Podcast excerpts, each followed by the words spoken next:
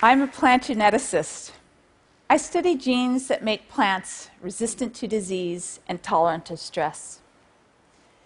In recent years, millions of people around the world have come to believe that there's something sinister about genetic modification. Today, I'm going to provide a different perspective. First, let me introduce my husband, Raoul. He's an organic farmer. On his farm, he plants a variety of different crops. This is one of the many ecological farming practices he uses to keep his farm healthy. Imagine some of the reactions we get. Really? An organic farmer and a plant geneticist? Can you agree on anything?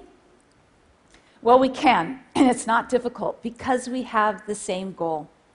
We want to help nourish the growing population without further destroying the environment.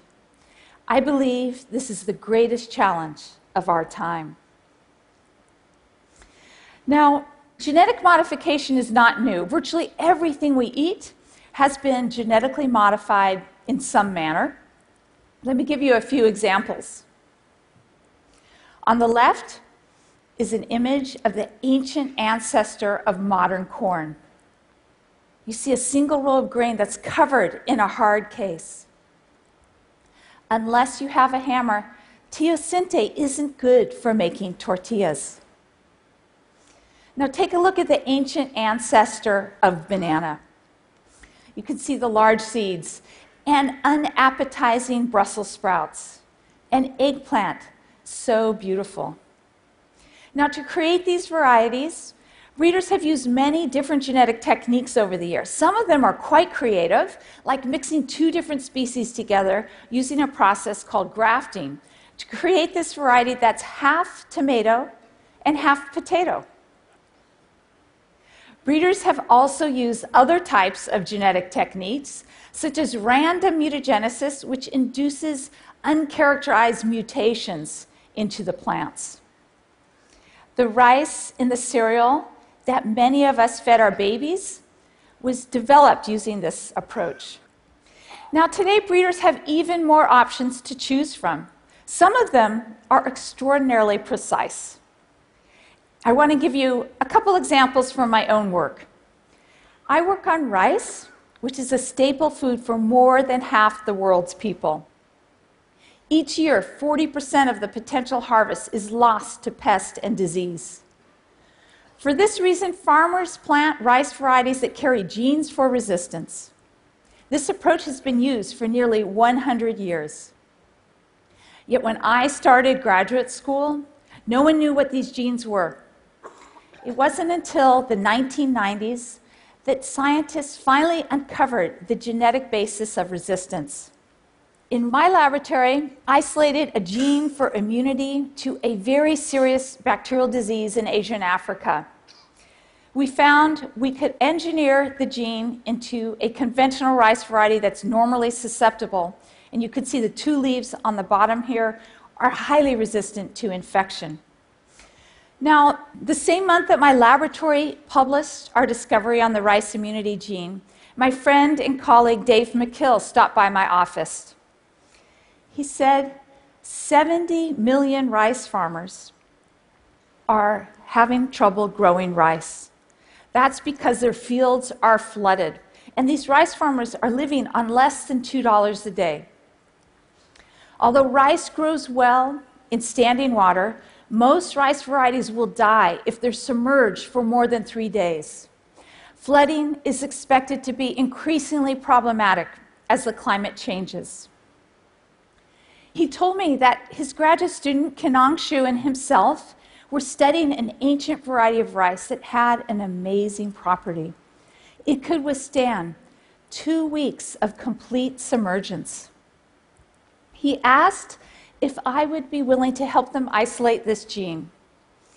I said yes. I was very excited because I knew if we were successful, we could potentially help millions of farmers grow rice even when their fields were flooded.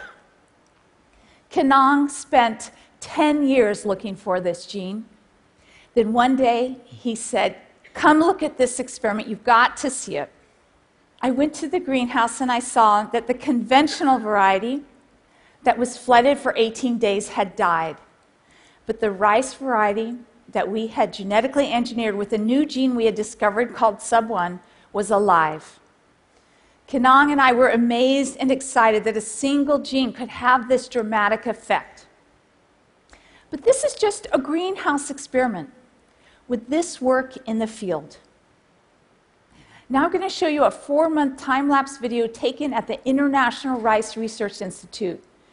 Breeders there developed a rice variety carrying the SUB1 gene using another genetic technique called precision breeding. On the left, you can see the SUB1 variety, and on the right is the conventional variety. Both varieties do very well at first, but then the field is flooded for 17 days. You can see the SUB1 variety does great. In fact, it produces three and a half times more grain than the conventional variety.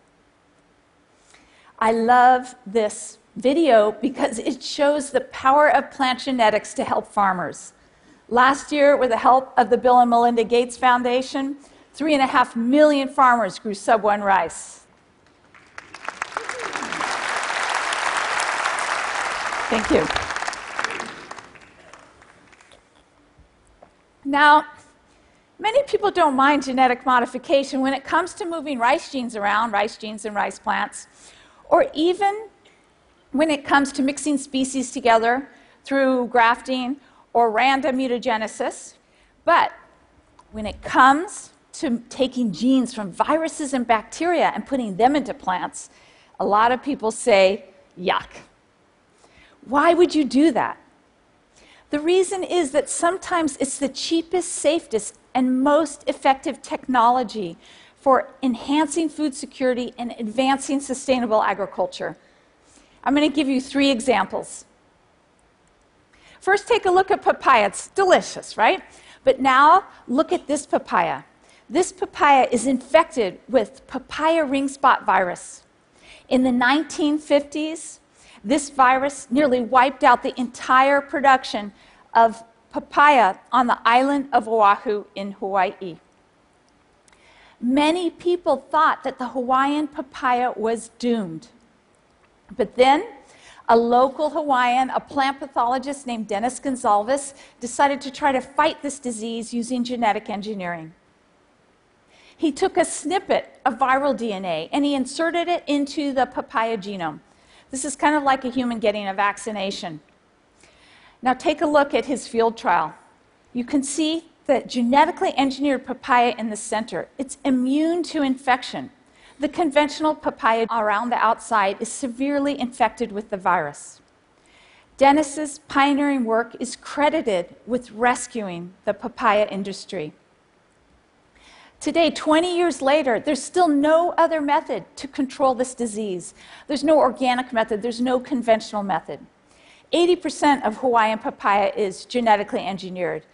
Now, some of you may still feel a little queasy about viral genes in your food, but consider this. The genetically engineered papaya carries just a trace amount of the virus. If you bite into an organic or conventional papaya that is infected with the virus, you will be chewing on tenfold more viral protein. Now, take a look at this pest feasting on an eggplant. The brown you see is frass, what comes out the back end of the insect. To control this serious pest, which can devastate the entire eggplant crop in Bangladesh, Bangladeshi farmers spray insecticides two to three times a week, sometimes twice a day when pest pressure is high. But we know that some insecticides are very harmful to human health especially when farmers and their families cannot afford proper protection, like these children. In less developed countries, it's estimated that 300,000 people die every year because of insecticide misuse and exposure. Cornell and Bangladeshi scientists decided to fight this disease using a genetic technique that builds on an organic farming approach. Organic farmers like my husband Raoul spray an insecticide called BT, which is based on a bacteria. This pesticide is very specific to caterpillar pests, and in fact, it's non toxic to humans, fish, and birds. It's less toxic than table salt. But this approach does not work well in Bangladesh. That's because these insecticide sprays are difficult to find, they're expensive, and they don't prevent the insect from getting inside the plants. In the genetic approach, scientists cut the gene out of the bacteria and insert it directly into the eggplant genome. Will this work to reduce insecticide sprays in Bangladesh? Definitely. Last season, farmers reported they were able to reduce their insecticide use by a huge amount, almost down to zero they're able to harvest and replant for the next season.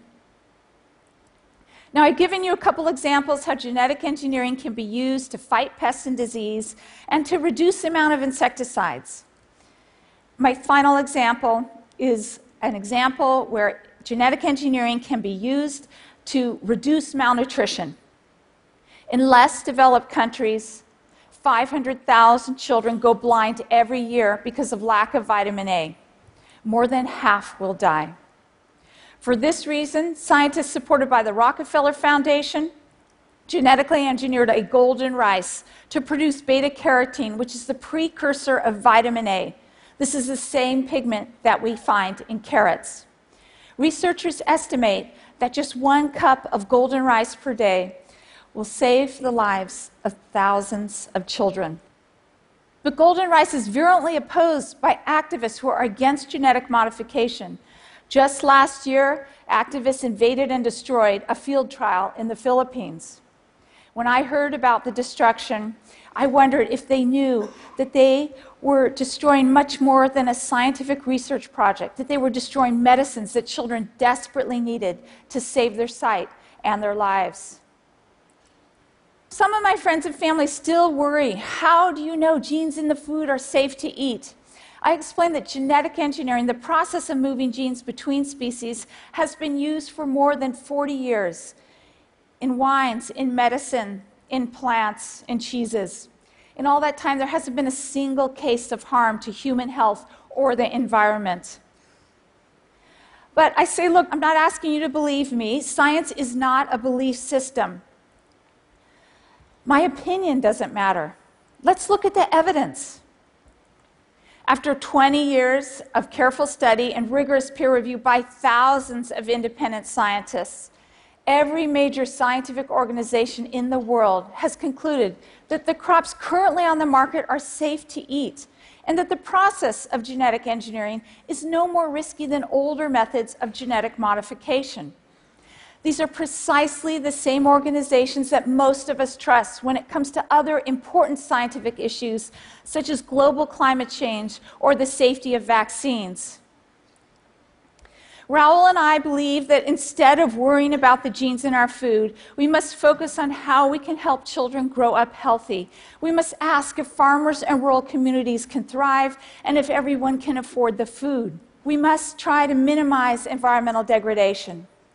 What scares me most about the loud arguments and misinformation about plant genetics is that the poorest people who most need the technology may be denied access because of the vague fears and prejudices of those who have enough to eat. We have a huge challenge in front of us. Let's celebrate scientific innovation and use it. It's our responsibility to do everything we can to help alleviate human suffering and safeguard the environment. Thank you.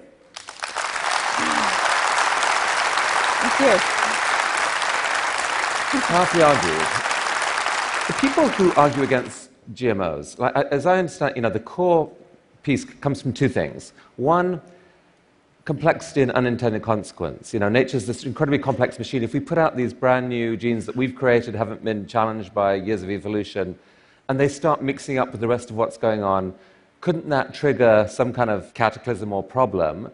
Especially when you add in the commercial incentive that some companies have to put them out there. The fear is that those incentives mean that the decision is not made on sort of purely scientific grounds, and even if it was, that there would be unintended consequences. How do we know that there, there isn't a big risk of some unintended consequence? Often our tinkerings with nature do lead to big unintended consequences and chain reactions. Okay, so on the commercial aspects, um, one thing that's really important to understand is that in the developed world, um, farmers in the United States, almost all farmers, whether you're organic or conventional, they buy seed produced by seed companies. So there's definitely a commercial interest to sell a lot of seed, but hopefully they're selling seed that the farmers want to buy. It's different in the less developed world. Farmers there cannot afford the seed. These seeds are not being sold. These seeds are being distributed freely um, through uh, traditional kinds of certification uh, groups. And so it is very important in less developed countries that the seed be freely available. Wouldn't some activists say that this is actually part of the conspiracy? This is the heroin strategy. You see, you know, you seed this stuff, and people have no choice but to be hooked on these seeds forever. There are a lot of conspiracy theories, for sure. But it, it, doesn't work that way. So, for example, the seed that's being distributed, the flood tolerant rice, this is distributed freely through um, Indian and Bangladeshi seed certification agencies. So, there's no, there's no commercial interest at all. The golden rice was developed through support of the Rockefeller Foundation. Again, it's being freely distributed. There are no commercial profits um, in, the, in this situation. And now to address your other question about, well, mixing genes, aren't there some unintended consequence? Absolutely. Every time we do something different, there is an unintended consequence. But one of the points I was trying to make is that we've been doing kind of crazy things to our plants, mutagenesis using radiation or chemical mutagenesis. This induces thousands of uncharacterized mutations. And this is even a higher risk of unintended consequence than many of the modern methods. And so it's really important not to use the term GMO because it's scientifically meaningless. It's, I feel it's very important to talk about a specific crop and a specific product and think about the need of the consumer. So, so part of what's happening here is that there's a mental model in a lot of people that nature is nature and it's, it's pure and pristine, and that to tinker with it is Frankensteinian. It's sort of it's, it's making something that's pure d- dangerous in some way. And I think you're saying that, that that whole model just misunderstands how nature is. Nature is a much more chaotic interplay of genetic changes that have been happening all the time anyway. That's absolutely true. And there's no such thing as pure food. I mean, you could not spray eggplant with insecticides or not genetically engineer it, but then you'd be stuck eating frass. So there's no purity there. Pam Ronald, thank you. Thank that you very much. Thank you Appreciate so much. it.